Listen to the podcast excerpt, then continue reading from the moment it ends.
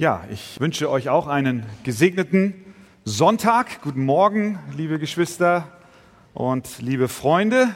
Nun lade ich euch ein, dass ihr zusammen mit mir aufsteht und wir lesen Esther Kapitel 3 und dort die Verse 1 bis 4. Esther 3 und zunächst 1 bis 4.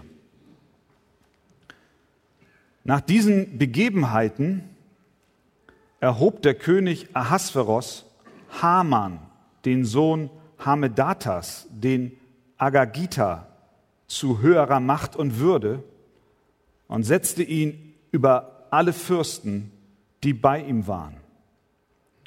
Und alle Knechte des Königs, die im Tor des Königs waren, beugten die Knie und fielen vor Haman nieder. Denn der König hatte es so geboten. Aber Mordechai beugte die Knie nicht und fiel nicht nieder. Da sprachen die Knechte des Königs, die im Tor des Königs waren, zu Mordechai, warum übertrittst du das Gebot des Königs? Und es geschah, als sie dies täglich zu ihm sagten und er ihnen nicht gehorchte, sagten sie es Haman, um zu sehen, ob man Mordechais Begründung gelten lassen würde, denn er hatte ihnen gesagt, dass er ein Jude sei. Amen. Ihr dürft gerne Platz nehmen. Wir befinden uns in einer Predigtreihe aus dem Buch Esther. Zur Erinnerung, in Kapitel 1 wird uns König Ahasveros vorgestellt. Er ist der mächtigste Mann der damaligen Welt. Er ist reich und er protzt mit seiner Macht. Er regiert über 127 Provinzen und er gibt ein Fest, das 180 Tage dauert, ein halbes Jahr lang, auf dem er sich selbst, sein Reichtum, seine Macht präsentiert. Wein floss in Mengen, bis der besoffene König seine schöne Frau Vasti zitieren lässt, um sie vor den anderen Männern vorzuführen. Eine erniedrigende Aufforderung für diese Frau. Und sie widersetzt sich dem Befehl des Königs. Der nun wird zornig, gibt Befehl auf Ratschlag seiner engsten Vertrauten, dass was die nie wieder vor seinem Angesicht erscheinen darf. In der Folge sollte eine in Anführungszeichen bessere Königin gefunden werden für den König Ahasverus und man entschied, dass per Dekret man die schönsten Jungfrauen aus dem ganzen Land zur Burg Susan bringen sollte, um sie in einen Harem zu pferchen. Die Frau, die dem König am besten gefiel, nachdem er sie eine nach der anderen durchprobiert hat, sie sollte dann die Königin, die Nachfolgerin von Vasti werden. Esther, eine Jüdin, wurde aus ihrem Haus von den Beamten weggeführt. Das Imperium griff nach ihr, denn sie war von schöner Gestalt. Mordechai, ihr Onkel, denn sie war eine Weise und der Onkel hat sie erzogen. Er gab ihr mit auf den Weg, ihre jüdische Identität nicht preiszugeben. Schließlich wurde dann Esther Königin. Bis hierhin stellt sich dem Leser die Frage, was soll das? Wie kann das vielfache Versagen all derer, die beteiligt waren, ein vollständiges Bild ergeben? Gott wird weder erwähnt, wir haben darüber gesprochen, wir hören ihn auch nicht reden. Wir ahnen an dieser Stelle des Buches Esther noch nicht, welchen großen Rettungsplan der Herr im Hintergrund verfolgt. Und nun, nachdem Esther zur Königin gekrönt wurde, erfahren wir am Ende des zweiten Kapitels, dass ihr Onkel Mordechai einen Anschlag auf den König Ahasveros vereitelt. Wir lesen in Vers 19, Und als man zum zweiten Mal, Kapitel 2, Vers 19, und als man zum zweiten Mal Jungfrauen zusammenbrachte, saß Mordechai im Tor des Königs. An dieser Stelle ein kleiner Einschub. Was heißt das, im Tor des Königs zu sitzen? Beim ersten Lesen hatte ich früher immer gedacht, der saß da im Tor und hatte einen kleinen Hut vor sich und hoffte, dass jemand Geld reinwirft. Das ist nicht der Fall. Im Tor des Königs zu sitzen hat eine andere Bedeutung. Die Bibelleser von euch wissen das. Ihr seid schlauer als ich es war, als ich es zuerst las. Das Tor des Königs war der Eingang zu dem Palastkomplex. Es war ein riesiges Areal, in dem der König Ahasveros regierte. Und dieses Areal war umgeben von einer großen Mauer und da gab es ein Tor. Und an diesem Tor war ein großer Verwaltungskomplex, ein Gebäude. Und alle Beamten, die für den König am Hof arbeiteten, die, zu denen sagte man, sie saßen im Tor des Königs. Mit anderen Worten, Mordechai war ein Angestellter des Hofes. Mit vielen anderen auch. Dort saß er, verrichtete seine Arbeit und bekam auf irgendeine Weise mit, dass zwei Kämmerer des Königs einen Mordanschlag auf Ahasveros planten. Sie wollten ihn umbringen. Das Leben des Königs war in Gefahr. Es gab einen handfesten Mordanschlag. Das wäre heute die Top-Meldung am Abend in der Tagesschau. Wenn der mächtigste Mann dieser Welt, nennen wir ihn Barack Obama, einem Mordanschlag nicht nur zum Opfer fällt, aber wenn der vereitelt wird, das war die Meldung. Es war etwas ganz Wichtiges, was dort geschah. Gegen diesen König wurde ein heimtückischer Mord geplant. Mordechai bekam irgendwie Wind davon, sagte es der Königin Esther und Esther wiederum sagte es dem König in Mordechais Namen. Vers 23, Kapitel 2, da wurde die Sache untersucht und als wahr erfunden. Und die beiden wurden an ein Holz gehängt. Die beiden, die den Anschlag verüben wollten. Und dann lesen wir einen ganz wichtigen Satz, der sich in dem weiteren Verlauf der Geschichte noch als entscheidend herausstellen wird. Und dies wurde vor dem König in das Buch der Chronik geschrieben. Mit anderen Worten, Ahasverus wusste, dass gegen ihn ein Mordanschlag geplant war. Er wusste auch genau, wer ihn töten wollte und er wusste auch, wer ihn davor bewahrt hat. Es gab Zeugen, es gab Beweise, der ganze Vorgang wurde ihm vorgetragen, es wurde abgewegt und am Ende wurde gesagt, Eure Hoheit, Mordechai hat dein Leben gerettet. An dieser Stelle erwarten wir natürlich, dass es irgendeine Belohnung für Mordechai gibt. Irgendwie muss er doch eine gewisse Anerkennung erfahren, so schließt Kapitel 2 ab. Kapitel 3, Vers 1. In der Erwartung einer großartigen Belohnung für den Lebensretter des Königs lesen wir was ganz anderes. Nach diesen Begebenheiten erhob der König Ahasveros Haman, den Sohn Hamedatas, den Agagita, zu höherer Macht und Würde und setzte ihn über alle Fürsten, die bei ihm waren. Haman. Wieso nicht Mordecai? Ein Mann wird befördert namens Haman und Mordechai geht leer aus.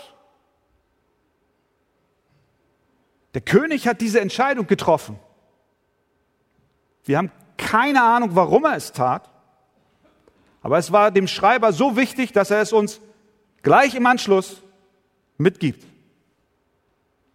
Wir fragen uns, warum hat Mordechai nur ein paar Zeilen in der Chronik des Königs bekommen? Warum hat er nicht mehr Lohn bekommen? Warum steigt er nicht auf und befehligt von nun an die Fürsten und Beamten am Hof? Er hat schließlich das Leben des Königs gerettet, eine Verschwörung aufgedeckt, das Imperium vor Schaden bewahrt. Wer weiß, wie die Geschichte ausgegangen wäre, wenn Mordechai nicht eingeschritten wäre. Es hätte vielleicht auch politische Instabilität bringen können. Und dennoch bekommt er als Belohnung nur eine Erwähnung im Archiv des Königs. Dankeschön. Vielen Dank. War Mordechai enttäuscht? Wir wissen es nicht, aber wir können es uns gut vorstellen, oder? Hast du schon mal in deinem Leben eine Situation gehabt, wo man dich bei einer Beförderung übersehen hat? Was sagst du, wenn du an solch einem Arbeitstag nach Hause kommst, zu deiner Frau oder zu deinem Mann? Sagst du, Schatz, was für ein großartiger Tag. Herr Meier hat eine Gehaltserhöhung, ich nicht. Ja. Wahrscheinlich reagieren wir nicht so. Du wirst es wahrscheinlich kaum glauben wollen. Nachdem ich so gut gearbeitet habe, nachdem ich meinem Chef so viele Dienste erwiesen habe, nachdem ich ihm geholfen habe, dass das Geschäft überhaupt läuft, wie es läuft, Nachdem ich von der Dienstreise erfolgreich zurückkam und die Aufträge danach nur so hereinpurzelten. Und alles, was er tat, war ein paar Sätze in meine Personalakte zu schreiben. Ich will Cash. Ich will wenigstens ein größeres Büro. Vielleicht hat auch Mordechai die paar Zeilen im Buch der Chronik zunächst verschmäht und hat sich geärgert dass nun ein Heide zu Ehren kam und er als Teil des Volkes Gottes übersehen wurde. Vielleicht hat er mit Jeremia gefragt, warum ist der Weg der Gottlosen so erfolgreich und bleiben alle, die treulos handeln, unangefochten? Wenn Mordechai nur geahnt hätte, was diese wenigen Zeilen im Archiv des Königs später für sein Leben und nicht nur für sein, sondern für das Leben des gesamten Volkes der Juden für eine Bedeutung hätte, dann hätte er mit Sicherheit voller Dankbarkeit gesagt, gut ist es. Einige Zeit später nämlich, und wir kommen in der Betrachtung des Buches Esther dort noch hin, kann der König eines Nachts nicht schlafen. Und als der Anschlag, den Haman später auf das gesamte Volk vorbereitet, um sie total zu vernichten, als der König dann nachts nicht schläft, kommt er zu diesem, lässt er sich das Buch der Chronik geben und er liest dort drin, dass ein Mann namens Mordechai sein Leben gerettet hat. Er fragt, wurde er schon belohnt? Und er holt diese Belohnung nach und diese Belohnung dann, zu dem Zeitpunkt, wird ein ganz wichtiger Mosaikstein in der Rettung des gesamten Volkes. An dieser Stelle sehen wir wieder einmal das Prinzip der Vorsehung Gottes. Das begleitet uns durch das ganze Buch Esther. Von verschiedenen Perspektiven sehen wir, wie Gott handelt. Aus menschlicher Perspektive macht es keinen Sinn. Wenn du in Mordechais Rolle bist, dann verstehst du nicht, warum werde ich nicht befördert. Aber Gott hat einen größeren Plan. Wir ärgern uns. Wir sind oft enttäuscht über die Entscheidungen unseres Chefs. Wir sehen das, was vor Augen ist. Gott aber hat den großen Überblick. Die Wege unseres Herrn in den Ereignissen, die uns widerfahren, sind nicht immer so gleich nachvollziehbar. Wir fragen uns, wieso ist dies oder das so eingetreten, wie es eingetreten ist? Wir verstehen es nicht. Und da sitzen wir alle im selben Boot. Wir verstehen es nicht. So viele Dinge machen einfach keinen Sinn in unserem Leben. Du wolltest schon immer sehr alt werden, doch dann kam diese Krankheit dazwischen und du fragst, wieso ist das geschehen? Diese Frage ist legitim, aber du wirst wahrscheinlich keine Antwort darauf finden, wenn du sie versuchst, allein im Hier und Jetzt zu beantworten. Es ist doch viel bedeutsamer, was Gott mit uns und in uns und durch uns und für uns inmitten unserer ungeklärten Fragen tut. Welchen Weg geht er jetzt? Mordechai hatte allen Grund, nicht zu verstehen, warum er nicht berücksichtigt wurde. Aber Gott denkt, Gott wirkt in ganz anderen Dimensionen. Die Rätsel unseres Lebens machen meist erst Sinn, wenn wir in den Rückspiegel schauen und nicht durch die Windschutzscheibe unseres Lebens. Und während wir um, um, um Antworten ringen, und das tun wir alle, während wir um Antworten ringen, bei den vielen ungeklärten Fragen, will Gott eins uns lehren. Er sagt zu dir, er sagt zu mir, vertraue, vertraue mir. Auch wenn du es jetzt nicht erkennst. Aber ich habe einen guten Plan mit deinem Leben. Das Zweite, was wir aus diesen ersten Versen hier in Kapitel 3 sehen, ist, dass Ungehorsam Folgen hat. Zurück zu Hamann. Er wird uns jetzt plötzlich vorgestellt. Er wird uns mit bestimmten Worten vorgestellt. Es heißt in Vers 1, Haman, der Sohn Hamedatas, der Agagita. In Vers 10, ihr habt eure Bibeln aufgeschlagen und ihr könnt verfolgen.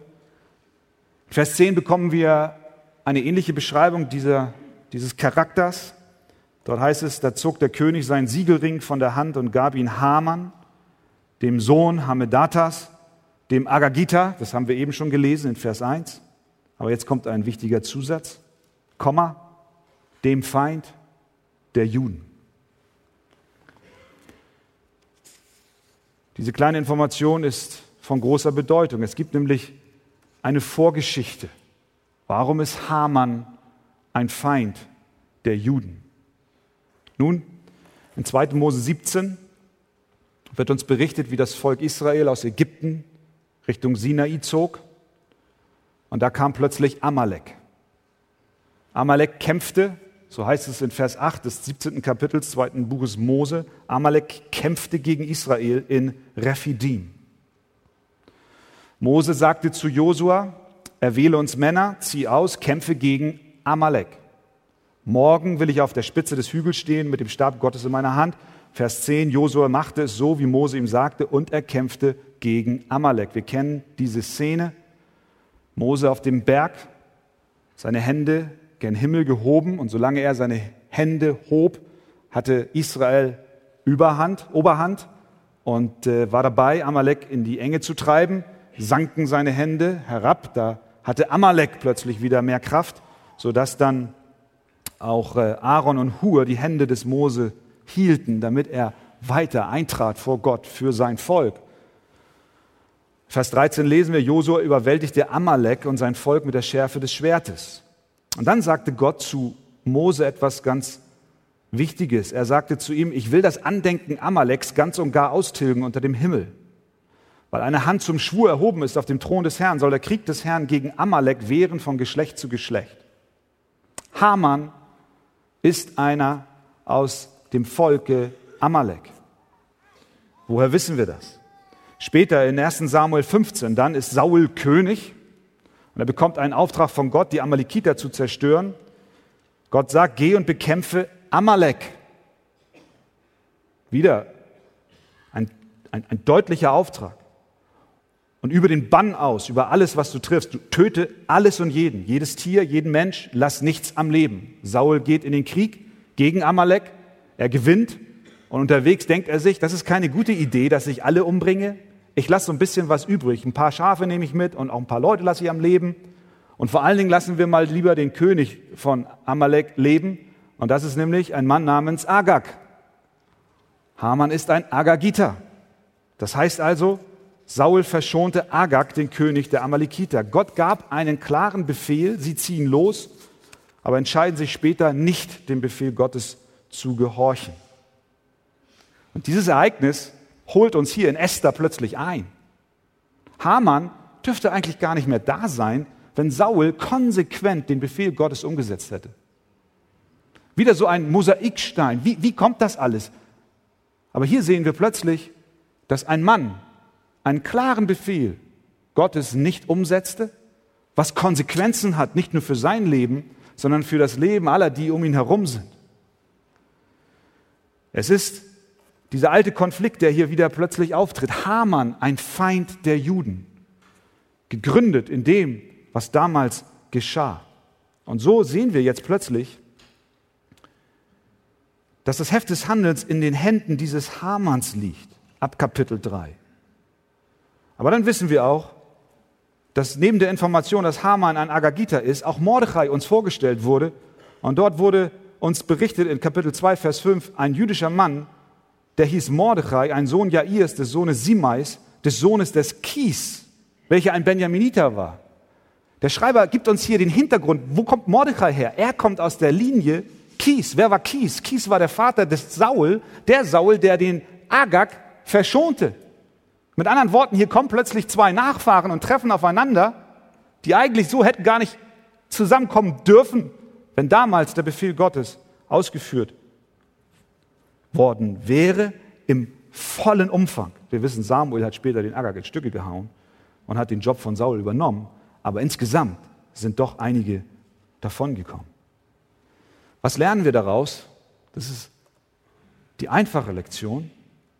Ungehorsam Gott gegenüber hat Folgen. Das ist, was wir lernen. Der Ungehorsam Sauls hatte Folgen. Auch mein Ungehorsam hat Folgen für mich, für die, die mich lieben, für die, die unter meinem Einfluss leben. Das gilt genauso wie für dich, das gilt auch für dich.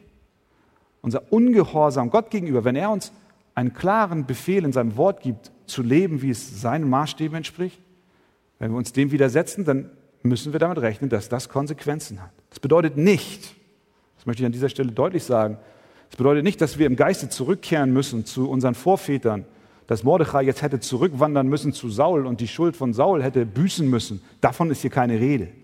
Aber Mordechai hat die Folgen der Sünde, die vorher mal geschah, in irgendeiner Form zu tragen. Und so erleben wir das in der heutigen Zeit auch. Wir brauchen nicht zurückgehen zu den Sünden unserer Väter, sondern wir dürfen Gott bitten, Herr, vergib mir meine Schuld und dann vergibt er deine Sünde. Du brauchst nicht graben in der Vergangenheit und, und die Dinge ans Licht holen, die eventuell irgendwann mal geschehen sind.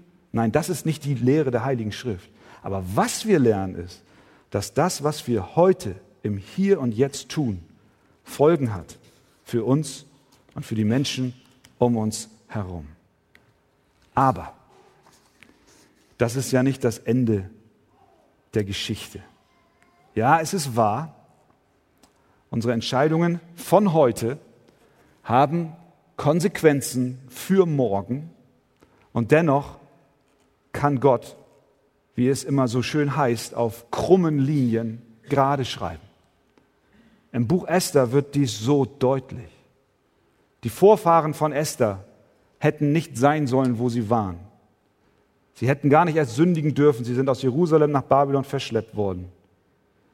Später hätte das ganze Volk wieder zurückkehren müssen nach Jerusalem. Sie taten es nicht. Esther und Mordechai hätten mit Gott leben und wandeln sollen, aber bis zu diesem Punkt in der Geschichte lesen wir nicht einmal, dass sie beten, dass sie den Namen Gottes erwähnen, dass sie Opfer bringen. Gar nichts. Ahasverus hätte sich nicht scheiden dürfen. Ahasverus hätte nicht ein Harem aufmachen dürfen, um eine neue Frau zu finden. Mordechai hätte nicht zulassen dürfen, dass Esther mitgeht. Esther hätte eigentlich gar nicht Königin von Persien werden dürfen, wenn alles geradeaus gegangen wäre. Mordechai hätte der Beförderung, bei der Beförderung nicht übersehen werden sollen. Haman hätte eigentlich gar nicht leben dürfen, wenn Saul damals den Auftrag im vollen Umfang hätte ausgeführt. So viele Missstände begegnen uns im Buch Esther. Vieles sollte eigentlich nicht so laufen, wie es hier läuft. Gott zeigt sich nicht. Wo ist er? Er sendet keinen Propheten, er sendet kein Wunder, wir sehen keinen brennenden Busch. Und nun fragst du dich, und ich frage dich, an welche Sünden und Fehler denkst du in deinem Leben? Ist es vielleicht auch dunkel, unerklärlich? Wolken hängen tief, der Nebel ist dicht, Gott ist nicht zu sehen. Gibt es Hoffnung? Gibt es einen Ausweg? Bei Josef war es ähnlich, als er verraten wurde und später dann die Brüder zu ihm kamen und vor ihm erschienen und Angst hatten, als sie ihn erkannten. Da sagt Josef zu ihnen, ihr gedachtet mit mir Böses zu tun, aber Gott gedachte es gut zu machen, um ein zahlreiches Volk am Leben zu erhalten. Gott ist da, auch wenn wir ihn nicht sehen. Auch aus deinem Versagen kann er Gutes hervorbringen. Denn zur Lösung deines Sündenproblems, zur Lösung deines Ungehorsams sandte er seinen Sohn. Christus starb für dich. Er nahm die Schuld, die du eigentlich auf dich hättest nehmen müssen, und er nahm sie dir und er ging ans Kreuz, um für dich zu sterben. Das heißt, auch die Rätsel deines Lebens wird Gott im Lichte des Kreuzes zu einem wunderbaren Ende führen. Die Frage ist ganz einfach die, möchtest du ihm nicht in allem vertrauen, so dass auch er etwas Gutes macht mit dir und deinem Leben? Amen. Amen. Ihr Lieben, heute haben wir seit langem mal wieder eine Fernsehsendung und das heißt, wir machen einen zweiten Teil der Predigt. Ich lade euch ein, dass ihr noch einmal aufsteht und jetzt lesen wir den Rest des Kapitels. Das ist jetzt ein etwas längerer Text. Die Predigt, die jetzt kommt, heißt Gottes Volk in Bedrängnis. Jetzt schnürt sich das Seil um den Hals vieler Menschen. Das ist eine dramatische Geschichte, die tatsächlich stattgefunden hat. Lasst uns auch diesen Text jetzt lesen, in dem Bewusstsein, dass es Gottes Wort ist, dass er uns etwas zu sagen hat. Esther Kapitel 3 von Vers 5 bis 15. Als nun Haman sah, dass Mordechai die Knie nicht vor ihm beugte und nicht vor ihm niederfiel, da wurde er mit Wut erfüllt. Doch es war ihm zu wenig, an Mordechai allein Hand zu legen, sondern weil man ihm das Volk Mordechais genannt hatte, trachtete Haman danach, alle Juden im ganzen Königreich des Ahasveros, das Volk Mordechais, zu vertilgen.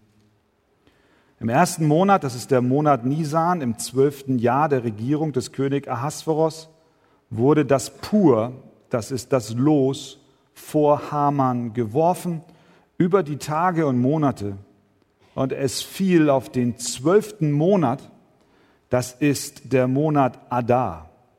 Und Haman sprach zum König Ahasveros, es gibt ein Volk, das lebt zerstreut und abgesondert unter allen Völkern in allen Provinzen deines Königreichs und ihre Gesetze sind anders als die aller Völker und sie befolgen die Gesetze des Königs nicht, so dass es dem König nicht geziemt, sie gewähren zu lassen. Wenn es dem König gefällt, so werde ein Schreiben erlassen, dass man sie umbringen soll, dann will ich 10.000 Talente Silber abwiegen und in die Hände der Schatzmeister legen, damit man es in die Schatzkammer des Königs bringe. Da zog der König seinen Siegelring von der Hand und gab ihn Haman, dem Sohn Hamedatas, dem Agagita, dem Feind der Juden. Und der König sprach zu Haman, das Silber sei dir geschenkt und das Volk dazu, dass du mit ihm tust, was dir gefällt. Da berief man die Schreiber des Königs am 13. Tag des ersten Monats und es wurde ein Schreiben erlassen, ganz wie Haman es befahl, an die Satrapen des Königs und an die Statthalter in allen Provinzen und an die Fürsten jedes Volkes in jeder Schrift, in der Schrift jeder Provinz und in der Sprache jedes Volkes. Im Namen des Königs Ahasverus wurde es geschrieben und mit dem Siegelring des Königs versiegelt. Und die Briefe wurden durch die Eilboten in alle Provinzen des Königs gesandt, dass man alle Juden vertilgen, erschlagen und umbringen solle, junge und alte, Kinder und Frauen an einem Tag, nämlich am 13. des 12. Monats, das ist der Monat Adar, und dass man zugleich ihren Besitz rauben dürfe. Die Abschrift des Schreibens wurde in jeder Provinz als Gesetz erlassen, indem man es allen Völkern bekannt machte, damit sie sich auf diesen Tag vorbereiten sollten. Und die Eilboten zogen auf den Befehl des Königs hin schnell aus, sobald das Gesetz in der Burg Susan erlassen war. Der König und Haman aber setzten sich, um zu trinken, während die Stadt Susan in Bestürzung geriet. Amen. Nehmt Platz. Der König hatte geboten, dass jeder sich vor Haman, dem er jetzt ja einen neuen Posten zugeschanzt hatte, niederfallen soll. Mordechai tat es nicht. Und nun bekommen wir das wahre Gesicht Hamans zu sehen. Er ist schrecklich. Er ist böse. Er will Rache. Wir lesen in Vers 5, als nun Haman sah, dass Mordechai die Knie nicht vor ihm beugte und nicht vor ihm niederfiel, da wurde er mit Wut erfüllt.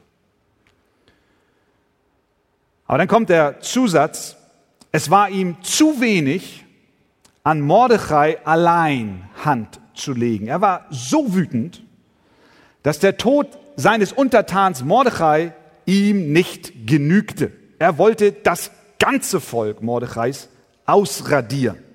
Sein Zorn war unbändig. Er trachtete, Vers 6, danach, alle Juden im ganzen Königreich des Ahasverus zu vertilgen. Das ist strange.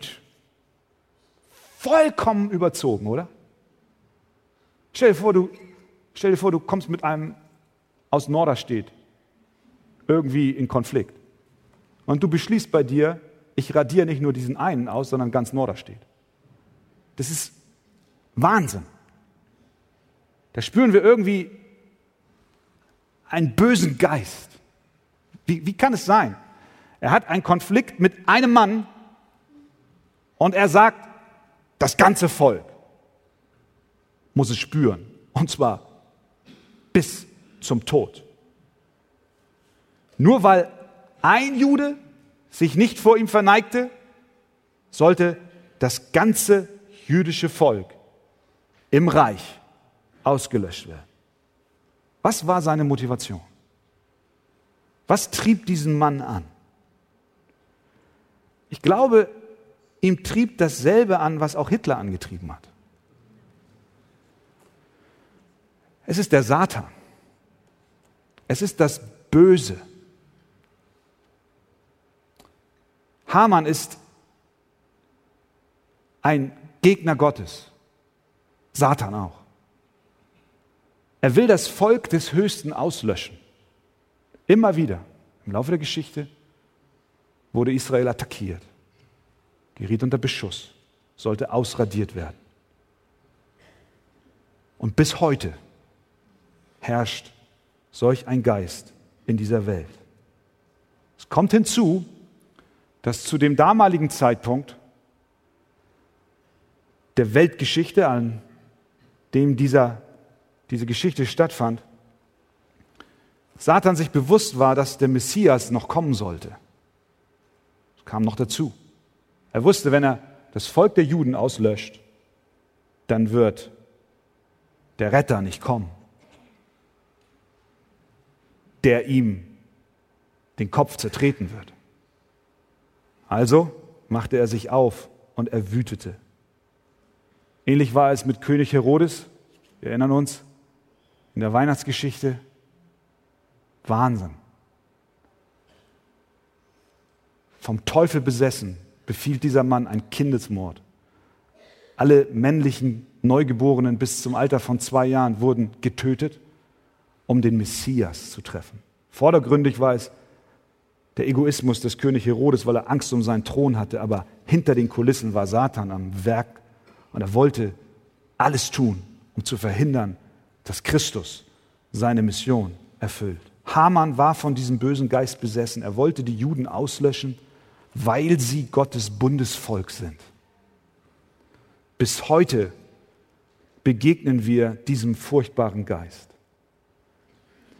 Aber die Geschichte geht weiter. Vers 7 lesen wir, im ersten Monat, das ist der Monat Nisan, im zwölften Jahr der Regierung des Königs Ahasveros wurde das Pur, das ist das Los, vor Haman geworfen über die Tage und Monate. Pur begegnet uns später noch am Ende dieses Buches.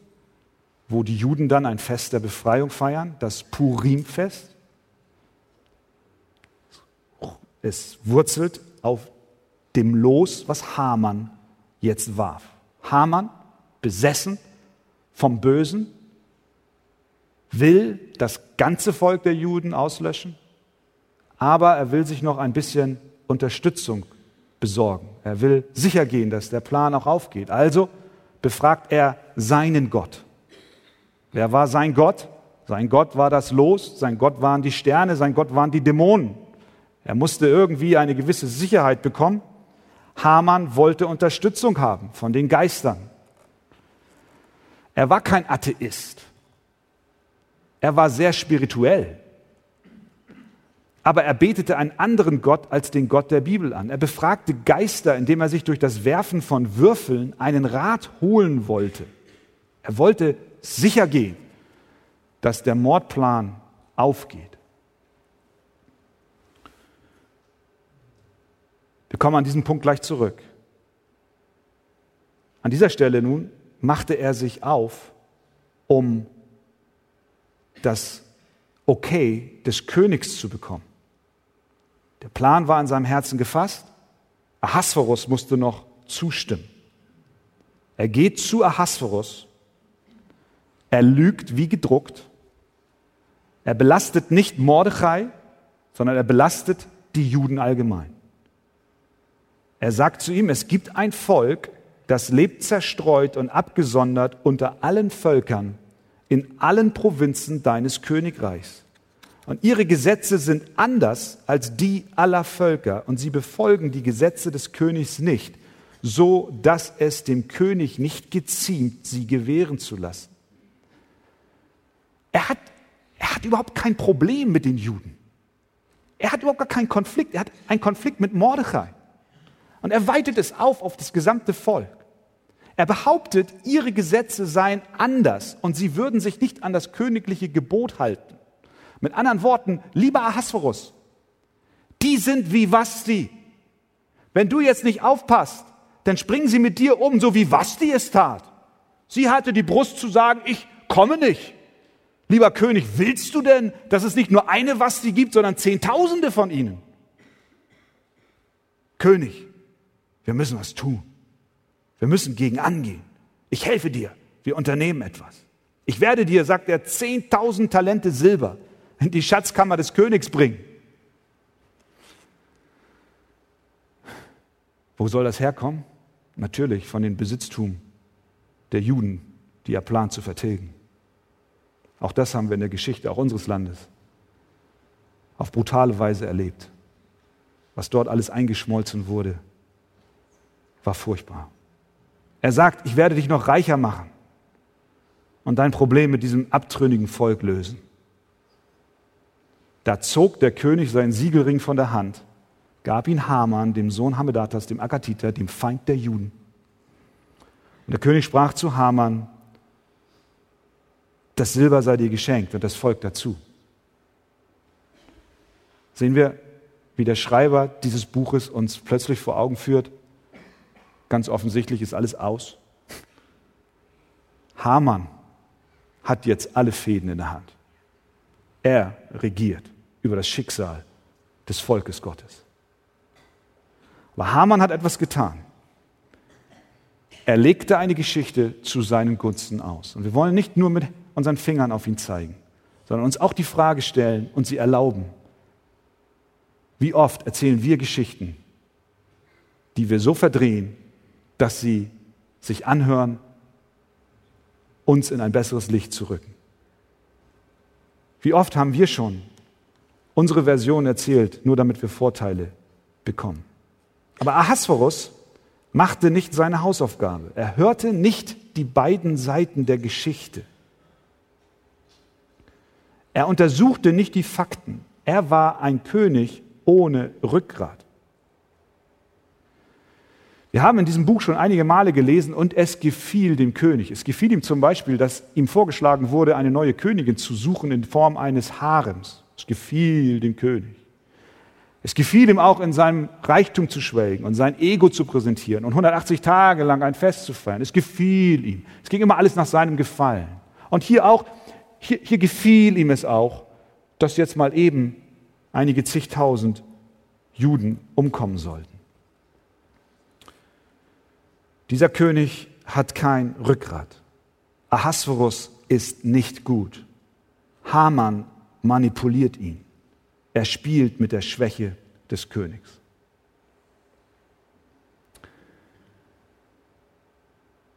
Wenn wir uns das vor Augen führen und dann einmal diesen Bogen schlagen zu einem besseren König, dann lohnt es sich, darüber nachzudenken, was für ein König im Kontrast zu Ahasveros der lebendige Gott ist. Gott hätte allen Grund, uns zu vernichten.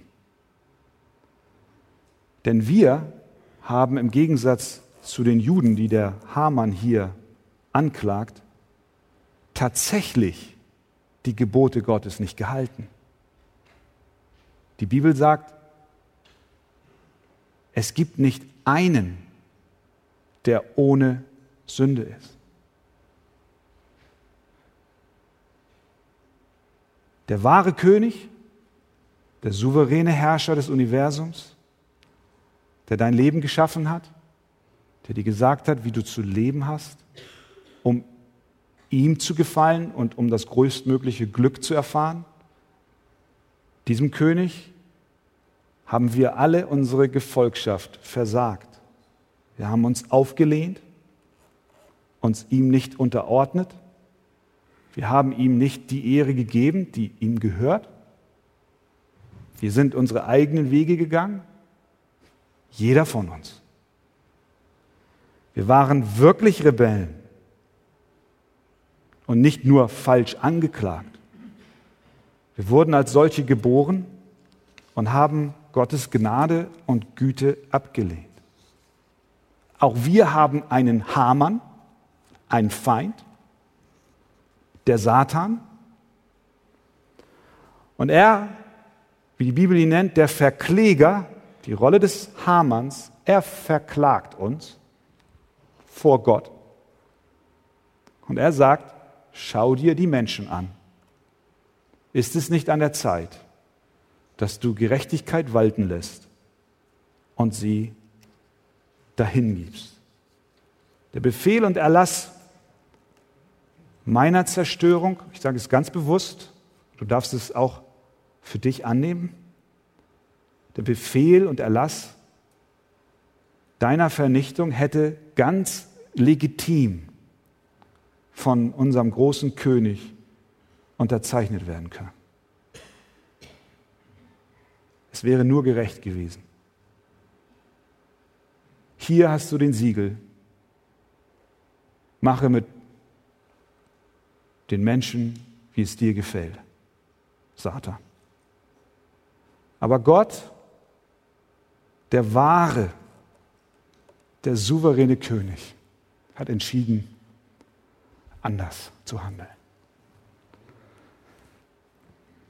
Stattdessen sendet er seinen Sohn und sagt, dieses Urteil soll er tragen. Der Sohn geht und er lässt sein Leben. Er hat nicht auf Haman gehört. Er hat nicht auf den Satan gehört. Unser König hat Rückgrat. Unser König ist gut. Unser König ist liebevoll. Unser König ist voller Gnade. Unser König ist voller Erbarmen. Unser König ist voller Weisheit und voller Wahrheit. Er lässt sich nicht manipulieren. Er lässt sich nicht hinters Licht führen, sondern was er sagt, das ist wahr. Und weißt du was? Du darfst davon profitieren. Du hast einen wunderbaren König, der seinen Sohn nicht verschonte, wie sollte er uns nicht auch mit ihm alles geben? Haman also warf das los, weil er sicher gehen wollte, dass der Mordplan auch funktioniert. Aber was Haman nicht wusste, ist, dass auch Gott das Los unter Kontrolle hat. Amen. Amen. Sprüche 16, 33.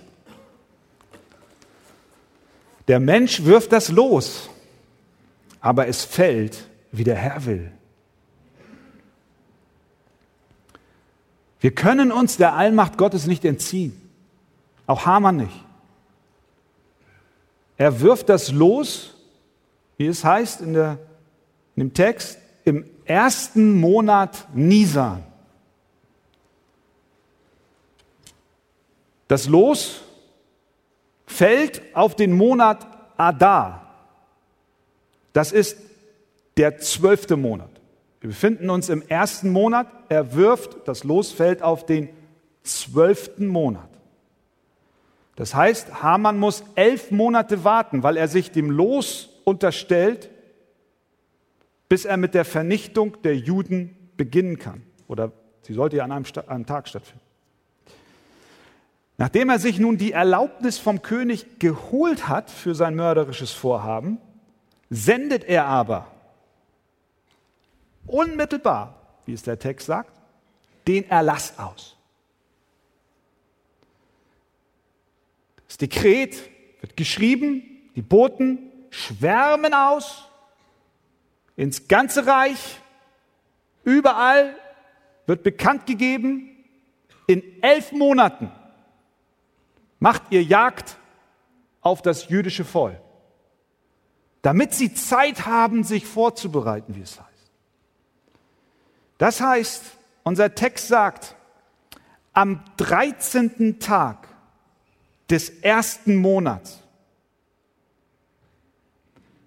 Weißt du, was das für ein Tag ist? Das ist das Abend, der Abend des Passafestes.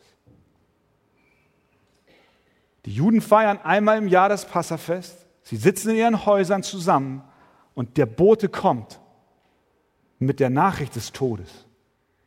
Da sitzen sie in ihren Häusern versammelt in der Erinnerung an das, was Gott getan hat in Ägypten, wie er sie mit wunderbarer Hand aus der Sklaverei geführt hat, wie die Ägypter ihnen nach dem Leben trachteten, wie der Würgeengel kam und sie an diesem einen Abend dieses eine Lamm geschlachtet haben. Im Glauben haben sie die Sünden auf dieses Lamm gelegt und es hat ein Opfer gebracht für sie. Sie nahmen dieses Blut und streichten es an die Pfosten und der Würgeengel ging vorbei und ihre Erstgeburt wurde verschont. Und in Erinnerung daran feiern sie einmal im Jahr dieses Passafest. Sehen wir, dass Gott auch die Zeit in seiner Hand hält? Und nun schwärmen sie aus, die, die nach dem Leben trachten. Und sie wollen Angst und Schrecken verjagen. Ich kann mir vorstellen, dass in den jüdischen Häusern des Landes man sich sicherlich die Frage stellte, wird Gott auch dieses Mal ein Passalam bereiten? Gibt es auch dieses Mal einen Ausweg? Sie mussten sich mit ihren Sünden auseinandersetzen, so wie damals das Volk in Ägypten, und sie fragten sich, ist der Bund, den Gott mit uns schloss, mit seinem Volk, ist dieser Bund noch wirksam? Wird Gott uns im Exil retten, obwohl wir den Bund gebrochen haben? Genau den Bund, der uns Sicherheit garantierte? Der Erlass Hamanns erging am Vorabend des Passafestes.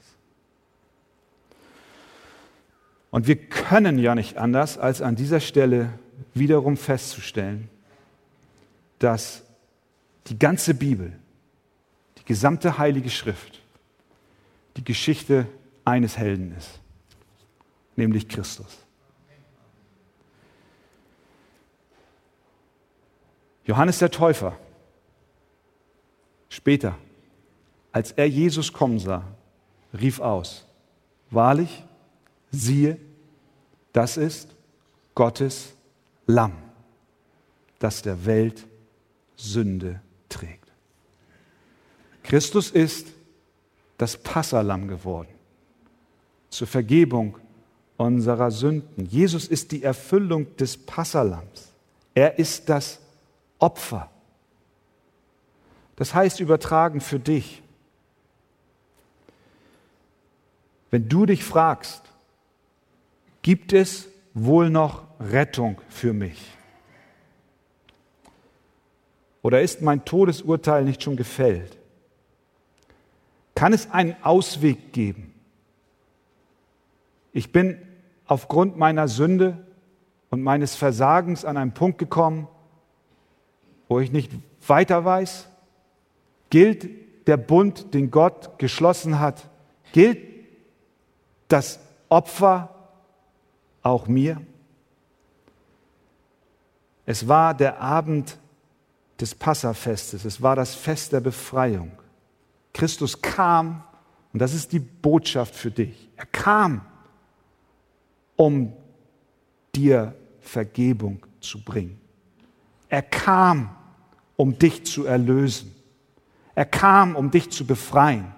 Er kam, damit du mit deiner Schuld zu ihm kommen kannst. Und er gibt dir ewiges Leben. Er kam, um dich herauszuführen. Die Frage lautet ganz schlicht, willst du, willst du ihm nicht vertrauen? Willst du nicht im Glauben ihm vertrauen, so wie die Juden damals im Glauben vertrauen mussten, ja, es gibt eine Rettung. Sie sahen nichts davon, der Tod stand vor der Tür. Aber Gott hatte einen besseren Plan. Gottes Volk war in Bedrängnis.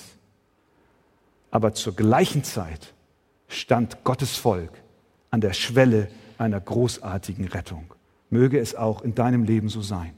Christus das Passalam, geschlachtet zur Vergebung deiner Sünde.